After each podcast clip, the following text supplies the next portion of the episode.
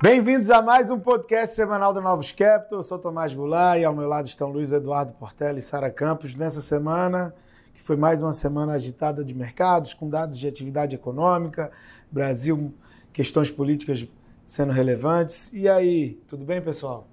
Tudo bem, Tomás. Realmente bastante coisa durante a semana, né?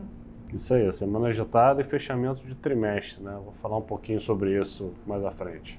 Então a gente teve payroll, teve os ISM no caso dos Estados Unidos, tem a questão do Covid China, que é um, é um, é um assunto relevante em termos de atividade lá no país asiático, tem inflação Europa, que teve uma surpresa maior do que as surpresas que a gente vê no Brasil, então países envolvidos sofrendo problemas que a gente sempre viveu aqui.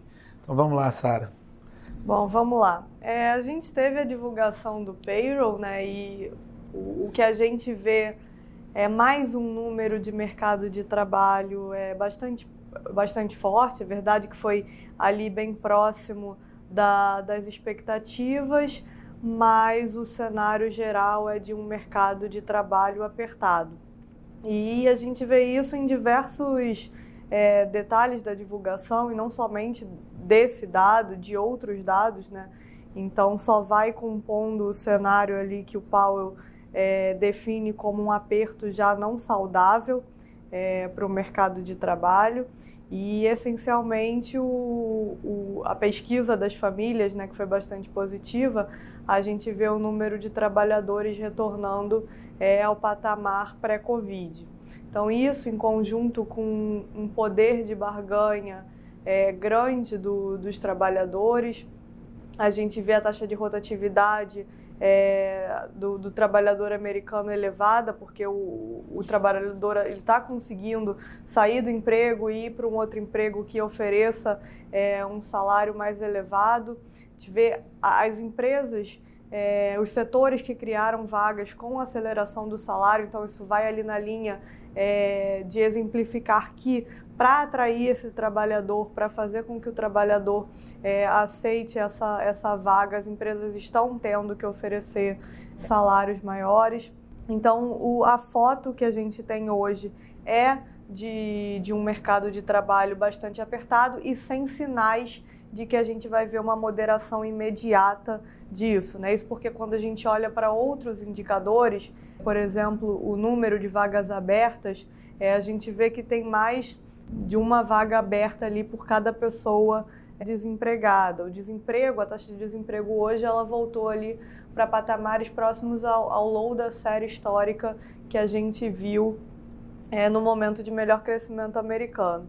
É, isso em, e se soma também é, ao ISM, que é um indicador é, que a gente gosta de olhar para pensar também em atividade à frente, é, como é que estão, como é que está a situação da, da demanda e da, da intenção das empresas de contratação e a gente vê que a pressão de preços é, ela continua, né? Os problemas de supply chain também, na melhor das hipóteses, você pode dizer que teve avanços modestos, mas juntando tudo, né, o que, que isso tudo quer dizer aqui para gente em termos práticos, em resumo, é que o Banco Central americano ele vai ter que continuar indo na linha de endurecer o tom e de retirar os estímulos de forma cada vez mais é, acelerada. Então a gente acha que ele ainda vai, ainda vai dar mais passos nessa direção, porque ele precisa é, apertar as condições financeiras para, de alguma forma, é, frear esse ritmo de crescimento da atividade econômica.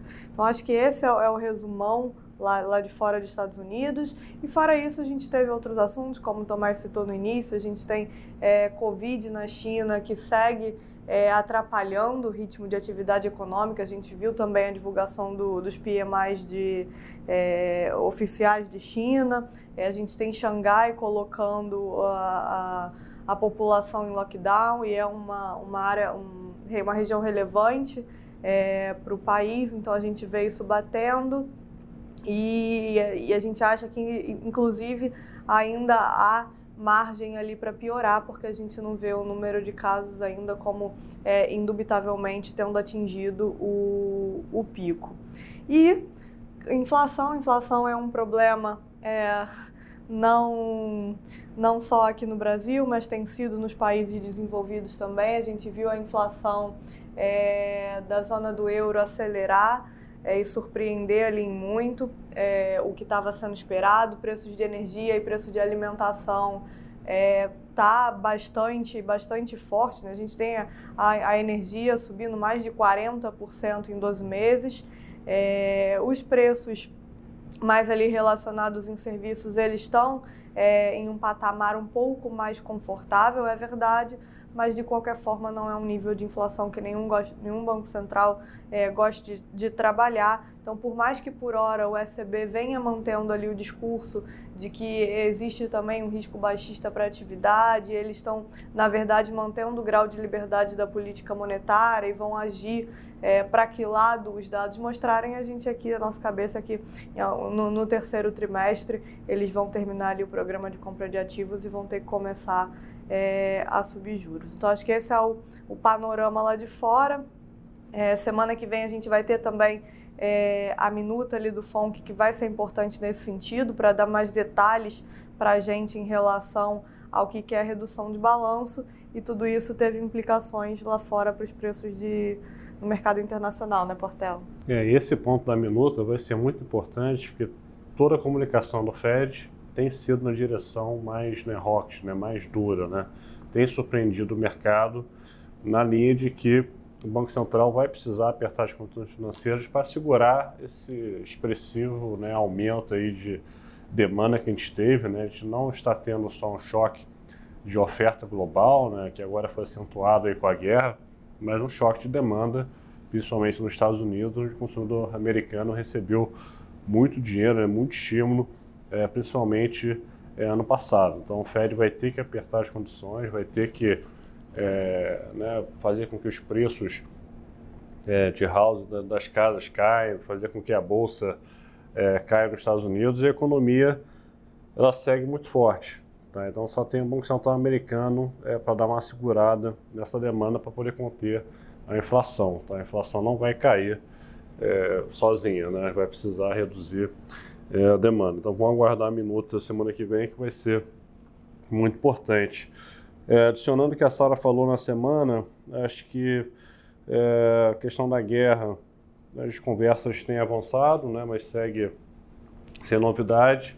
Né, a gente viu as tropas russas se re reagrupando, né, saindo um pouquinho ali de perto ali de, é, de Kiev, com uma sinalização que eles estão dispostos a chegar num acordo. O Putin precisa é, mostrar alguma vitória né, para a população, para chegar aí num, num, grande acordo, mas tudo indica que né, acho que não passa de abril, nas próximas semanas deve ter aí um, algum acordo, um cessar-fogo, é, os mercados estão perdendo cada vez mais volatilidade no tema é, é, da guerra. Tá? Teve também fechamento de trimestre, não só fechamento do mês de, de março, né, que seguiu aí positivo é, para emergente, né, principalmente. É, quando se olha o trimestre, né, Bolsa Americana em queda, juros em forte alta e emergente né, dando, é, né, dando um, né, um rally aí no, no relativo, principalmente é, Brasil, que segue aí com fluxo é, bem positivo. Geralmente, fluxo de trimestre sempre é, afetam o mercado, Tá? Então, a gente tem, tem um reposicionamento dos fundos de pensões globais, principalmente o americano, e tem um rebalanceamento. Então, teve é, entrada para títulos, né? então eles compraram títulos, teve um fechamento é, do juro de 10 anos na semana aí de, de quase 10 bips. A Bolsa Americana estava subindo, né? fechou ali no, no 0 a 0 com um pouquinho é, de queda na semana. Teve também os Estados Unidos anunciando aí um, um, uma forte venda de petróleo, reserva estratégica, vai dar um milhão de barris por dia durante seis meses, ajudou na queda do petróleo, né, junto com os dados de Covid na China, né, com a demanda principalmente de voos domésticos na China caindo, né, então a gente teve o petróleo fechando a semana em, né, com queda de 13%, com petróleo, aí, o WTI é abaixo de 100 dólares, né, fechando a 99 dólares o barril, isso, acho que foi a boa notícia da semana, né? Você tira um pouco da pressão né, inflacionária é, é, é do petróleo é, apenas. Teve a Rússia pressionando a pagar o gás é, em rublo, né, que está gerando um atrito é, com a Europa. Vamos ver como é que vai ser esse desenvolvimento é, semana que vem. Mas fechando a semana, dólar fraco, né, o euro se valorizou meio por cento, peso mexicano se valorizou é, 1% na semana. A curva americana ficou negativa, tá? quando você pega o verso de dois anos com 10 anos ficou negativo. Isso, historicamente é um, um, né, um bom precedente aí para indicar recessão à frente. Tá? É, então vai ser muito importante acompanhar os próximos dados da economia americana e economia global. Né? E já entrando aí para o Brasil, né, fazendo uma ponte aí para o Tomás, é, a gente começou a ver os bancos centrais da América Latina na mesma linha do nosso Banco Central, né, já falando aí de ajuste é, chegando ao fim é, desse, de, de, desse ciclo é, de alta, né? E isso a gente pode ver o efeito dos juros aqui no, no real.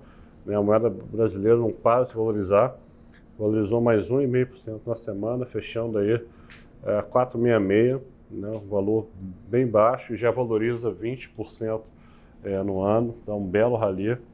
Bolsa brasileira fechando aí com 2% de alta na semana, com o Ibovespa acima de 121 mil pontos.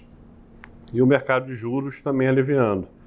Né, janeiro 27 fechou 40 bips na semana. Tem a sensação né, que a inflação vai começar a virar para frente, com o dólar caindo, né, com as commodities estabilizando em algum patamar.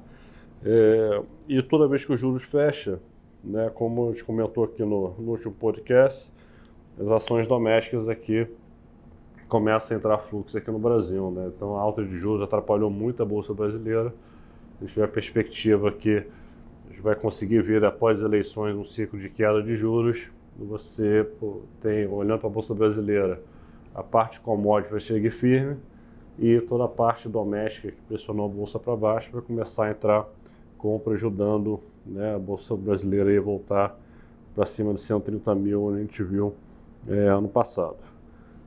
Bom, essa semana né, a gente teve aí, pela necessidade de, de calendário eleitoral, de você fazer qualquer mudança de domicílio eleitoral até é, no primeiro dia de abril, a gente teve algumas questões relacionadas à dinâmica política. Né? O, o candidato Sérgio Moro é, desistiu da, de concorrer ao cargo da presidência da República e, ao que tudo indica, concorrerá ao cargo de deputado federal por São Paulo, tentando fazer uma bancada grande que dará visibilidade ao mesmo. É, também teve as confusões dentro do PSDB, né, com a tentativa do comando do partido de retirar a candidatura do Dória e, ele se defendendo. Então, nesse aspecto, ainda fica muita turbulência política e isso é relevante em termos de terceira via, porque a gente tem é, os dois principais né, candidatos de terceira via aqui é, sendo um saindo da disputa e o outro é, numa tentativa de fazer com que ele não seja candidato, passando a vaga para o ex-governador do Rio Grande do Sul, Eduardo Leite. Então, em termos de política, é cada vez mais consolidada a disputa entre Lula e Bolsonaro. É, pelas pesquisas feitas até o momento, os votos do candidato Moro eles vão ser distribuídos aí é, de uma forma não concentrada para é, Lula, Ciro, é, Bolsonaro. Então não, não é certo quem, é, em teoria, é o vencedor desses votos, tá? E de importante também em relação a essas pesquisas, né, foi tão importante que a gente está vendo ver o Datena mudando de partido né, para apoiar o, o Tarcísio ele que estava com um discurso né, contra é, Bolsonaro. E a gente teve o Paulo Scaff né, anunciando aí, né, anunciando não, né, a intenção de ser o vice é, do Tarcísio em São Paulo. Para ver como mudou essas pesquisas recentes, né, como mudou aí o quadro é, de expectativas. Né? Acho que, de uma forma geral, é a noção de que o Bolsonaro está muito mais forte do que se imaginava e mesmo os reajustes de combustíveis aí que foram muito visíveis e geraram muita reclamação. Esses reajustes não foram suficientes para mudar a dinâmica de intenção de voto nele. A gente já tinha visto esses movimentos na Bahia, com o PP da Bahia, que era ligado ao PT, se agregando ao DEM, é, diversos estados do Nordeste com aliados do Bolsonaro é, tomando o comando de outros partidos menores. Então, mostra que a dinâmica eleitoral ainda tem muita coisa a acontecer e, apesar do, do atual presidente estar atrás nas pesquisas, a gente acha que vai ficar cada vez mais acirrada essa disputa. É, teve, tivemos as mudanças na Petrobras, mas no final das contas saiu o general Lune Silva e vai entrar o Adriano Pires. Acho que é, o Adriano Pires é um cara que tem todas as credenciais necessárias, então não muda essa questão de política de preços e tudo mais. Então não traz um viés mais negativo com relação a isso. E sexta-feira que vem a gente tem o IPCA. O IPCA ainda vai ser salgado em março, ainda vai ser salgado em abril. Acho que a dinâmica mais recente que é relevante para a gente comentar é que quando a gente pega os preços de commodities agrícolas em real, elas caíram substancialmente ao longo da semana. Que é um movimento que, se continuar, ele vai fazer com que o IGP venha para um patamar negativo e vai fazer que daqui a três, quatro meses a dinâmica dos preços de alimentos domésticos é, se altere e saia dessa, desse patamar muito pressionado no qual ele se encontra hoje em dia. Isso é relevante em termos de, se a gente for pensar em termos de condições de política monetária, né, Portela? É isso, acho que está abrindo uma janela, de fato, para o BC parar de subir juros. Eu acho que a movimentação dos BCs da América Latina estão é, meio que reforçando é, essa direção. A gente tem tudo, o BC falou que ainda vai subir mais 100 bips, né, para 12,75, e o câmbio não para de valorizar. Né? Então a gente tem chance de chegar na próxima reunião com o câmbio ali próximo de 4,30 todas as casas ainda, ainda têm um dólar acima de 5 no ano que vem, então a gente vai começar a ver uma revisão mais forte e com isso dá para pensar numa convergência da inflação para o ano que vem para o centro da meta. Então é isso, pessoal. Bom final de semana a todos. Até a próxima sexta. Obrigada a todos. Até a próxima. Até semana que vem. Um abraço.